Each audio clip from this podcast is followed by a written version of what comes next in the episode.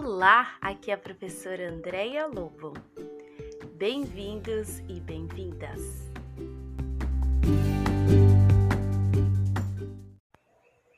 Na série Fábulas, teremos o prazer de ouvir professoras e funcionários do SEI Parque América.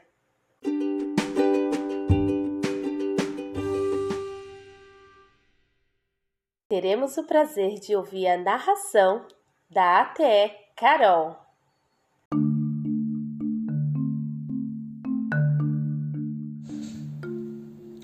O leão e o ratinho. Na floresta o sol nascia com um brilho sem igual. Começava um novo dia para o reino animal. E os bichos acordando, preguiçosos bocejavam, e um bom dia sonolento uns aos outros desejavam. Como vai, dona Coruja? Muito bem, senhor Pavão. Dormiu bem, doutor Macaco? Como um rei, seu gavião. Mas foi só falar em rei para surgir a confusão. Todos tremem ao ouvir o rugido do leão. Deus me acuda, disse a cobra. Vou correr, disse o elefante. Fogem todos e a floresta se esvazia num instante. Quer dizer, sobrou só um, era o rato distraído que acordando aquela hora nem ouviu tal rugido.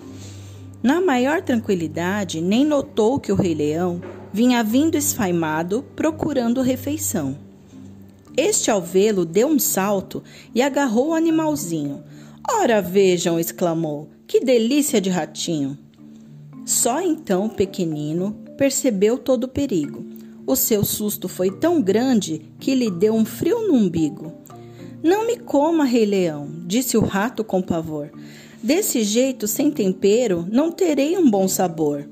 Mas a fera já estava preparada para comê-lo, quando o rato pobrezinho fez seu último apelo. Por favor, eu lhe suplico, gosto muito de viver.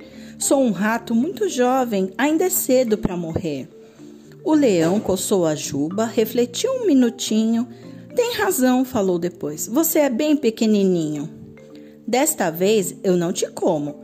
Vou te dar mais uma chance. Afinal, desse tamanho, não me serve nem para lanche. Obrigado, majestade, com alívio disse o rato. Ainda vou retribuir a bondade do seu ato. Essa é mesmo muito boa, gargalhou o Rei Leão. Um bichinho tão pequeno com tamanha pretensão. E a zombar do pobre rato, lá se foi todo imponente, sem saber que o perigo o esperava mais à frente. Imaginem que a fera, ao andar por uma trilha, de repente tropeçou e caiu numa armadilha. Ao sentir-se apanhado, o leão se apavorou. Soltou urros, deu patadas, mas de nada adiantou. Foi então, por muita sorte ou por obra do destino, que por lá ia passando nosso amigo pequenino. Vendo aquilo, gritou logo: não se aflija, vou salvá-lo. E então roeu a corda, conseguindo libertá-lo. Quem ficou agradecido desta vez foi o leão. Novamente estava livre e aprendeu uma lição. Dos mais fracos e pequenos, não duvide um só momento, pois tamanho nunca foi, nem será um documento. Fim.